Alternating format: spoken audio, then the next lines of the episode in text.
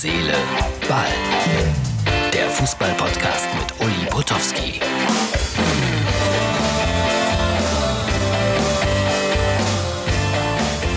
Herz, Seele, Ball, die Montagsausgabe. Jetzt wird es ein bisschen schnulzig, um mit äh, Thomas Müller zu sprechen. Ja, Respekt, Anerkennung, das war souverän.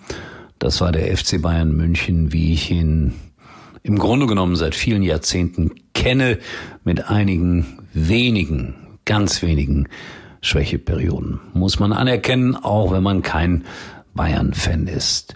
Ja, Herr Tuchel ist auf der Kiste sitzen geblieben, humpelte zur Siegerehrung. Ich fand das ganz interessant zu beobachten, wie er dann jeden einzelnen Spieler nochmal in den Arm genommen hat, ihn getröstet hat. Überhaupt, das war schön mit anzusehen, wie auch die Bayern-Spieler die Franzosen oder besser gesagt die Spieler von PSG getröstet haben. Das ist ja verrückt. Ein Franzose aus Paris, ausgebildet bei PSG Coman, macht das entscheidende Tor, aber auf Seiten des FC Bayern München. Das ist er, der moderne Fußball des Jahres 2020. Ich als Schalke habe mal nachgerechnet, fünf Ex-Schalker, mehr oder weniger beteiligt am Endspiel um die Champions League. Das ist auch ganz merkwürdig, wenn man da mal drüber nachdenkt.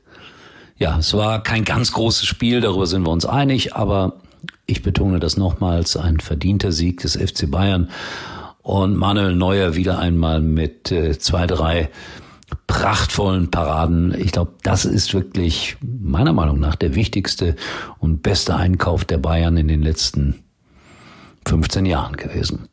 So, jetzt können Sie ein bisschen feiern, das haben Sie auch absolut verdient. Sich ein ganz klein wenig ausruhen und dann kommt schon der DFB-Pokal. Ich habe es gestern schon gesagt, hoffentlich haben Sie den äh, ersten Fußballclub Düren gut beobachtet, denn das wird der erste Pflichtspielgegner in der neuen Saison. Und dann kommt Schalke aber ohne die fünf, die da beteiligt waren am Champions League Endspiel. Und da habe ich äh, ein bisschen Angst, dass das 10-0 oder so ausgehen könnte. Ja, also da haben wir es geschafft. Ganz, ganz spät steht der Champions League-Sieger fest in dieser Spielzeit. Ich glaube, diese Turnierform ist die absolut bessere und schönere Variante da macht es viel mehr Spaß zuzuschauen und vielleicht äh, kann man da auch eher mal die eine oder andere Überraschung einplanen. Man denkt ja darüber nach, das in welcher Form auch immer zu erhalten, vielleicht mit der letzten Nacht. Aber wie gesagt, das wird uns alles noch in den nächsten Wochen beschäftigen. PSG, eine Mannschaft, die mit ganz viel Geld zusammengestellt wurde von den Kataris auch da muss man eigentlich sehr kritisch mit umgehen, wenn wir ganz ehrlich sind. Das hat ja mit gewachsenem Fußball wenig zu tun. Das hat viel mit gemanagtem Fußball zu tun. Und alle diejenigen, die immer wieder das kritisieren, man kann nicht nur sagen, ja, das ist so wie ein großes Ballett, das jetzt zusammengestellt wird auf diese Art und Weise mit viel Geld und mit Kontakten oder wie ein großes Orchester, wo die besten Solisten gekauft werden wenn ich Amateurfußball sehen will, dann kann ich das ja nach wie vor und unverändert und den in Anführungsstrichen ehrlicheren Fußball. So, das fällt mir auch alles noch ein zum Champions League Endspiel komischerweise. So, was gibt's noch? Ach ja, wir hatten ja ein Tippspiel, aber 1-0 hat keiner getippt. Es waren ein paar, die mitgemacht haben. Es waren auch welche dabei, die mir geschrieben haben, hoffentlich gewinnt PSG. Sag ich unbenommen ich bin ja so einer aus der alten, ja, Epoche.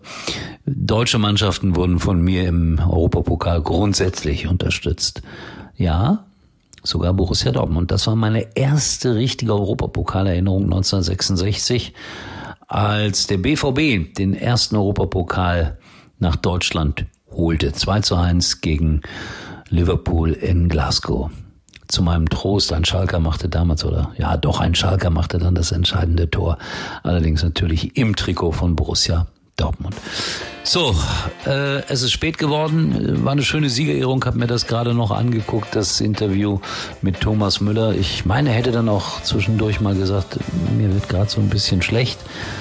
Ja, das ist Anstrengung und ich hoffe, dass alle gesund und munter nach Hause kommen. Das, was ich in Paris gesehen habe seitens der PSG-Fans in Corona-Zeiten, ist auch ein Wahnsinn und nicht zu erklären.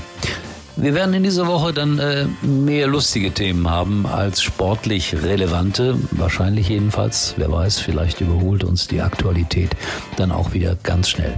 So wünsche euch eine schöne Woche. Schaut vorbei bei Facebook und Instagram und äh, ja, bin dann morgen wie immer täglich für euch da.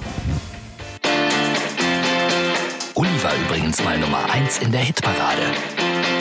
Eigentlich können Sie jetzt abschalten.